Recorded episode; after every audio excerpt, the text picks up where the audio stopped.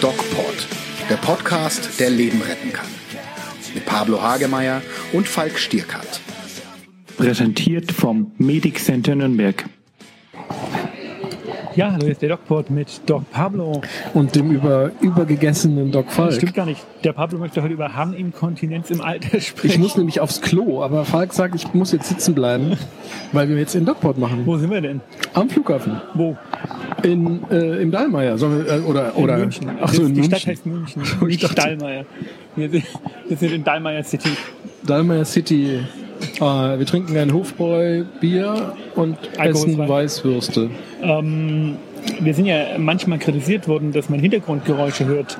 Ähm, wir finden es aber ganz charmant, direkt äh, und live vom äh, aus dem Leben zu senden, finde ich zumindest. Pablo, magst du mal erzählen, warum wir hier in, in München am Dallmayr rumhängen und Weißwürste trinken und äh, Weizen essen oder was? Wir, wir machen das, das äh, äh, ich sag mal, Greta, die Greta-Gedächtnisreise.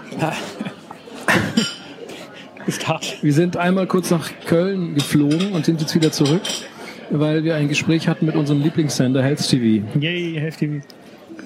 Und äh, mit dem Chefredakteur und mit unserem Produzenten und mit dem Management und so weiter und so weiter. Wegen des baldigen ähm, Launches von Dr. TV. So ist es. Nämlich am, sag's nochmal Sollen wir es sagen? sagen wir es, 5. am Ter- 5. Oktober. Oktober. Ich dachte, wir sagen es so abwechselnd. okay. Nochmal. Fünf. 5. Also es Ich- kommt bald raus und äh, ähm, äh, also wir finden es schon lustig. Und wir wissen noch nicht, wie unsere Flughöhe wird, aber wir bestehen auf eine mega PR-Kampagne. Das haben wir jetzt heute den Herren gesagt. Genau, das haben wir besprochen. Wenn ihr die Folgen sehen wollt und vielleicht DocPod äh, ähm, Quatsch Health TV nicht ähm, empfangen könnt, weil ihr kein Kabel habt oder das im Satellit nicht empfangt oder sowas, schaut auf unsere YouTube-Seite, nämlich der DocPod und da ähm, stellen wir die Folgen auch ähm, rein. Ja. So ist das. Und den Trailer kann man auch schon bald sehen. Bald kann man den sehen. Der sehr ich lustig sehen, ist. ob man diese Woche sogar schon reinstellt. Ja. Ja, wir haben letzte Woche versprochen, dass wir uns über die äh, häufige, wirklich häufige Krankheit Hashimoto, und jetzt kommt's, Thyreoiditis, also die Entzündung der Schilddrüse durch die Hashimoto-Krankheit unterhalten wollen. Denn es betrifft sehr viele Menschen und ähm, ich glaube, das, äh, ja, das Interesse ist groß. Ich merke das ja auch an meinem Buch, der Schmetterlingseffekt. Das geht äh, ganz gut, weg Gut weg. weil die, ähm, ja, weil einfach viele Leute mit dem Thema Schilddrüse zu tun haben. Seit gestern im Handel oder vorgestern? Wann hast du es gesehen? Wochen. Seit zwei Wochen. Aber gesehen im, im, am Buchladen habe ich jetzt ein Foto von dir Am gesehen. Donnerstag. Am Donnerstag, ne? Genau. Genau. Also, knappe Woche.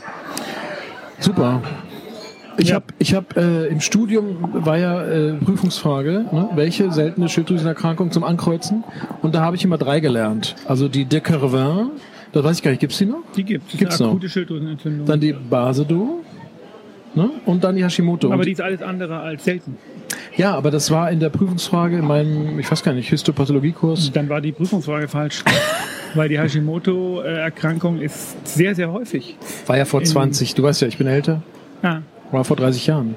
Aber da, ich glaube, damals war sie auch schon häufig, man hat es nur ähm, weniger oft erkannt. Und ähm, diese Erkrankung ist ja, ähm, man sagt auch die Erkrankung der tausend Gesichter und hat sehr viele ähm, Aspekte ähm, und Symptome, die die Patienten nicht unbedingt mit der Schilddrüse assoziieren. Überhaupt ist es ja so, dass äh, man jetzt sagt, okay, wenn man jemanden fragt, äh, welches Symptom würdest du mit dem Herz assoziieren, sagen die meisten Brustschmerzen, Lunge, Luftnot, Ja. gebrochenes Bein, ich kann Tut nicht mehr weh. laufen und es tut weh.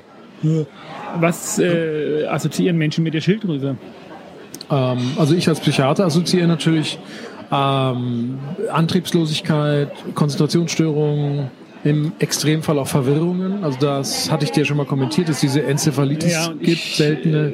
Hatte ja mein, ich glaube ja, dass du das über, überdramatisierst, weil es in der Literatur nicht so häufig beschrieben ist. Aber okay. Ähm, checkst du denn jeden Patienten, der Nein. wegen der Behandlung einer Depression zu dir kommt, auf eine Schilddrüsenerkrankung? Gehört zu den Leitlinien. tatsächlich. Man muss es machen. Und das ist wichtig. Tust Ja. du's? Ich tue es nicht, weil ich ja, ja, Moment, weil ich ja schon vorbehandelte Patienten habe und die auch hausärztlich in Behandlung sind. Die frage ich aber natürlich nach dem aktuellen Labor und ich selbst mache es nicht. Es ist nämlich wichtig, weil äh, hinter einer unklaren depressiven Verstimmung kann, und ich sage bewusst depressive Verstimmung, weil die Depression ist eine, äh, eine Erkrankung und die depressive Verstimmung ist ein Symptom. Und hinter einer unklaren depressiven Verstimmung kann sich ähm, gar nicht so selten, also man hat das relativ häufig, eine Schilddrüsenunterfunktion verbergen und ähm, deswegen gehört die, äh, das Check-up der Schilddrüse gehört zum Standard, Ja. bevor man jemanden eine Depression diagnostizieren kann. Ne? So ist es, ja. Also wir checken ja viele organische Erkrankungen. Depression ist ja auch im Grunde genommen eine organische Erkrankung. Ähm, Ja. Man weiß noch nicht genau, wie es wirklich funktioniert, aber wir wissen, es hat mit dem Gehirn zu tun. Und die Schilddrüse wirkt auch auf das Gehirn. Insofern haben wir da ziemlich organische Hintergründe für eine Depression. Ähm, was passiert denn jetzt eigentlich bei einer ähm, Hashimoto-Erkrankung? Weißt, kriegst du es noch zusammen? Also ich krieg's zusammen. Tick, Tick, Trick und Track oder so. Ja, Track nicht. Siehst du? Lang ist her. Ja, ich denke, es sind also äh, Autoimmunvorgänge, die die äh, Zellen der Schilddrüse, also eine, eine Drüse, wie man sagt. Äh, das heißt, die bilden also Stoffe, die abgegeben werden an den Körper. Äh, jetzt nicht nach außen, sondern eher nach innen, also in die In die Blutgefäße. Ne? Nicht Und- durch einen Gang irgendwo hin. Genau, sondern es geht so über so eine Wand, ganz fein wird das abgegeben über so Millionen Bläschen. Zellen Ja.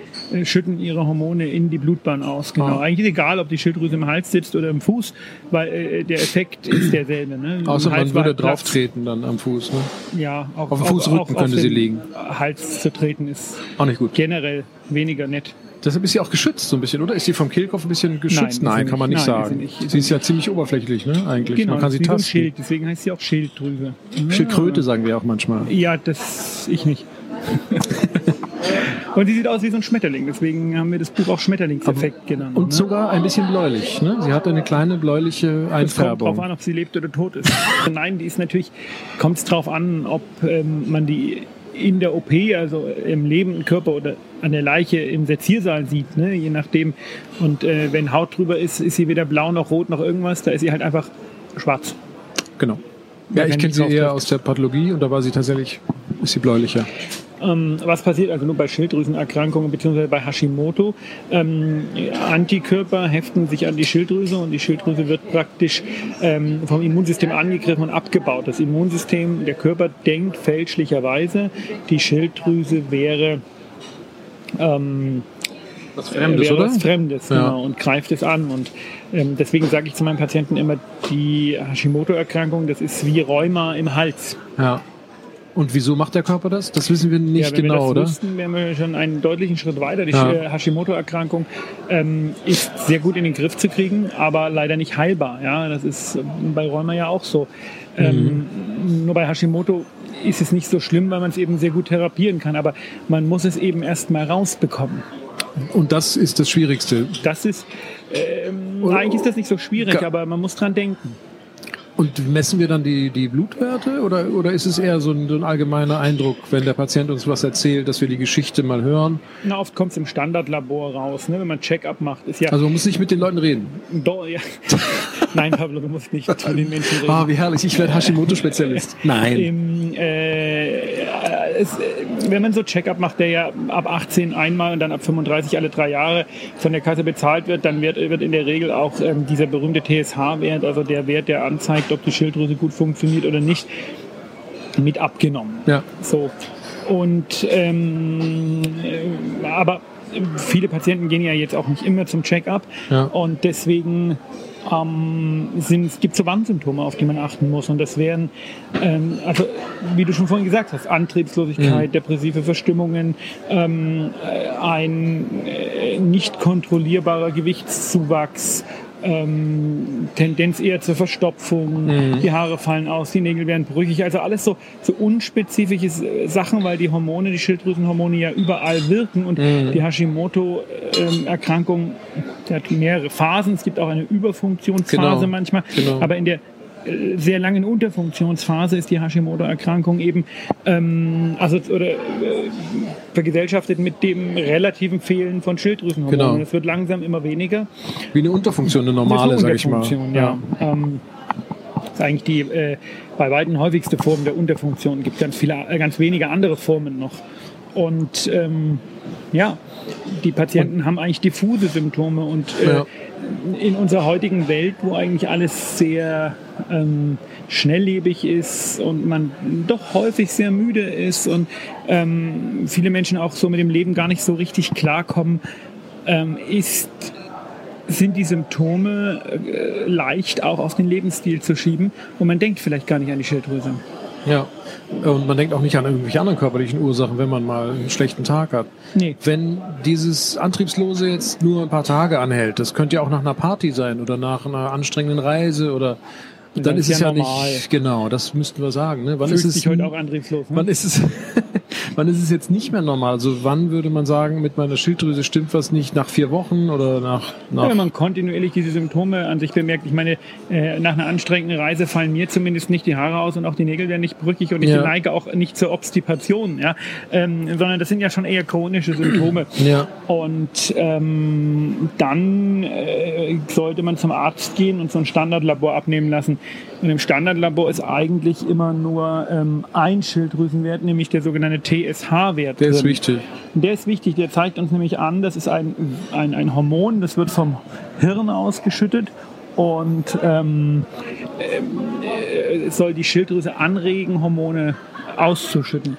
Und Und, äh, wenn dieser Wert eben zu hoch ist, weil das Hirn sagt, ey Mist, es sind so wenig Hormone im Körper, schütte mal bitte mehr Hormone aus Schilddrüse. Ja. Und der Wert wird erhöht, weil er dieses TSH eben vermehrt ausgeschüttet wird, um der Schilddrüse zu signalisieren, dass sie arbeiten soll. soll, genau. Dann besteht eine Unterfunktion. Das ist ein bisschen kompliziert. weil Wenn der Wert hoch ist, hat man eine Unterfunktion. Wenn der Wert niedrig ist, hat man eine Überfunktion. Überfunktion. Wie fühlt sich denn so eine Überfunktion an? Also das ist ja kurz Das am wäre vielleicht, Anfang. genau, das ne? wäre vielleicht äh, ein äh, Podcast, ein extra Podcast, Ja. ne, weil das ist wirklich ein ganz anderes Thema. Da fühlt äh, es ist, der Stoffwechsel ist im Grunde kurzgeschlossen. Da fühlt man sich total hibbelig und schwitzt schnell und hat einen schnellen Herzschlag Ja. und so. Im Grunde genommen genau das Gegenteil. ja, ja. Ähm, beim Hashimoto ist es so, dass ähm, die Diagnose eben oder der Verdacht anhand dieses TSH-Werts gestellt wird. Wusstest du, dass mein, in meinem, im Kindergarten mein Symbol eine Schildkröte war? Also Schilddrüse, Schildkröte, wollte ich jetzt nochmal zum Besten Nein, geben. das wusste ich nicht. Siehst du?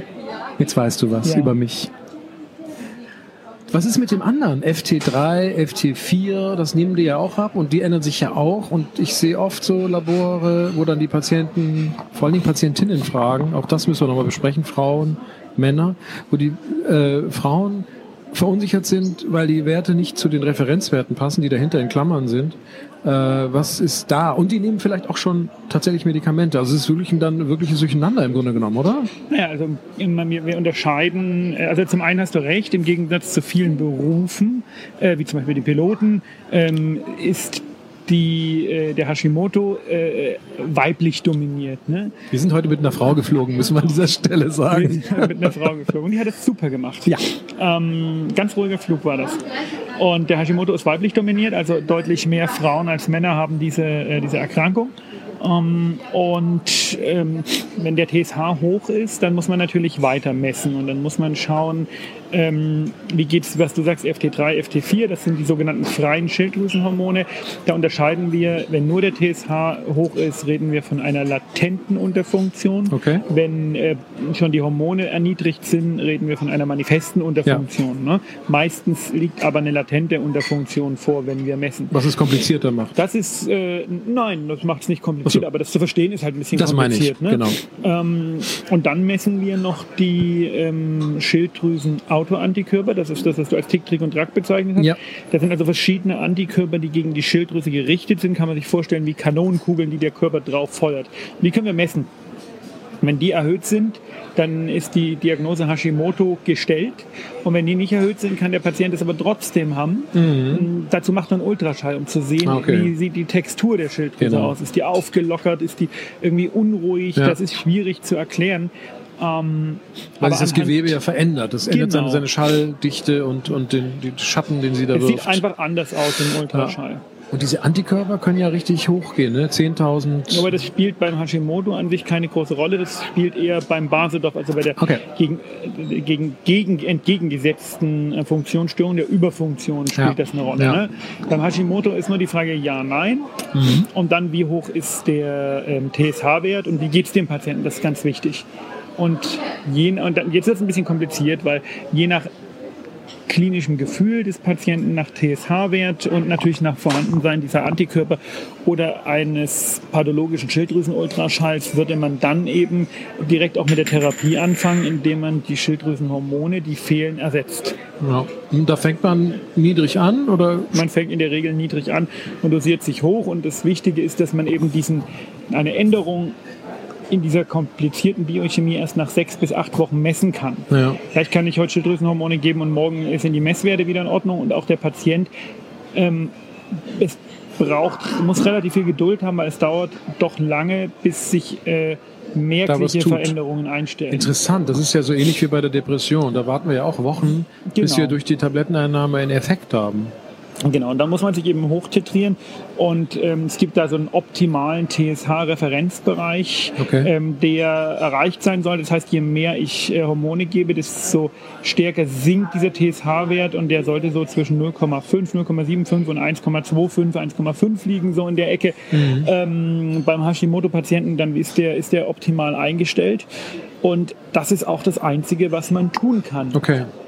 Und was ist, wenn die, wenn die Tabletten, äh, halbe Tablette, ganze Tablette, wenn so, sowas formuliert wird, wenn solche, wenn die Patienten sowas sagen? Weil Naja. manchmal weiß man ja auch gar nicht, wie viel Mikrogramm da drin sind. Richtig? Mikrogramm, ist Ja. ganz wenig. Ja. ganz wenig Hormon und das äh, Wichtige ist, äh, dass man die genau nach den Angaben des äh, Arztes nimmt und Ja. dass man die äh, früh nimmt, eine halbe Stunde vorm Frühstück mit ein bisschen Wasser, Ah. nicht mit anderen Tabletten zusammen, weil eben die Konzentration so niedrig ist, dass die Aufnahmedynamik wirklich... Auch nicht äh, mit Milch oder so? Nein, nicht mit Milch, nicht mit Milch. Also es ist wie ein Nahrungsmittel. es ist, äh, im, ja, also man darf es nicht mit Nahrungsmitteln zusammennehmen. Ah ja. Was ist mit, mit dem, mit dem, äh, mit so Sachen wie Selen und Jod und so Sachen? Oh. Also äh, von Jod nimmt man sogar an. Jod ist sehr wichtig äh, für die Entwicklung der Schilddrüse, insbesondere in der Schwangerschaft ne? und beim Kind, beim Kleinkind. Aber Patienten mit einer Hashimoto-Erkrankung sollten zusätzliches Jod meiden, Ja. weil man annimmt, dass das Jod eben ähm, diese Erkrankung verschlimmert. Verstärkt, ne? Tatsächlich. Und Selen, da rennst du ja bei mir offene Türen ein. Ja. Ein ganz, ganz schlimmes Thema. Also ähm, Selen hilft null. Null. Aber Standard, also was heißt Standard? Also ich war, vor zehn Jahren haben wir das in der, in der Psychiatrie und auch empfohlen genommen. Es ist nirgendwo Standard, es ist in keiner Leitlinie drin, es wird nicht empfohlen, es ist teuer, es muss der Patient selber bezahlen. Ich sage immer, wenn schon die Homöopathie, die ja nun nachweislich nicht hilft, von den Kassen in Deutschland noch bezahlt wird und Selen nicht, da weiß man, wie viel Selen hilft. Ja. Und es gibt wirklich Jünger und Anhänger davon, die, Selenanhänger. äh, die total überzeugt sind, dass Ja. das alle Probleme löst. Ähm, das können medizinische. Laien gerne denken, das kann ja jeder irgendwie frei. Aber als Arzt ähm, sollte man ähm, tun nicht das sein lassen, das Ja. zu empfehlen, Ja, weil ja. es äh, einfach eine falsche Therapie ist. Ne? Das ist, ist es, äh, es hilft nichts, das weiß man. Ähm, es hilft. Es gibt nur eine Indikation für Selen, das ist eine völlig andere. Und ähm, Für Schwangerschaften? Oder wie war Nee, das? äh, Also- bei, äh, habe ich glaube ich schon mal erzählt in einer anderen Folge, bei den Klubschaugen. Ne? Man ah, Klubschaugen hat Genau. Ähm, durch eine Überfunktion der Schilddrüse bedingt. Ja, aber ja. sonst hilft Selen wirklich nicht und ob es schadet, wissen wir nicht. Es gibt ähm, Hinweise darauf, dass eine Überdosierung äh, auch wirklich schädlich sein kann. Hände weg vom Selen. Und, und, Jodsalz und, und Fische und so. Also ich meine, wir ja, salzen ja hier alle lustig, weil zum Beispiel in Oberbayern gibt's halt nicht so viel Jod. Also alle, jeder Haushalt hat Jodsalz.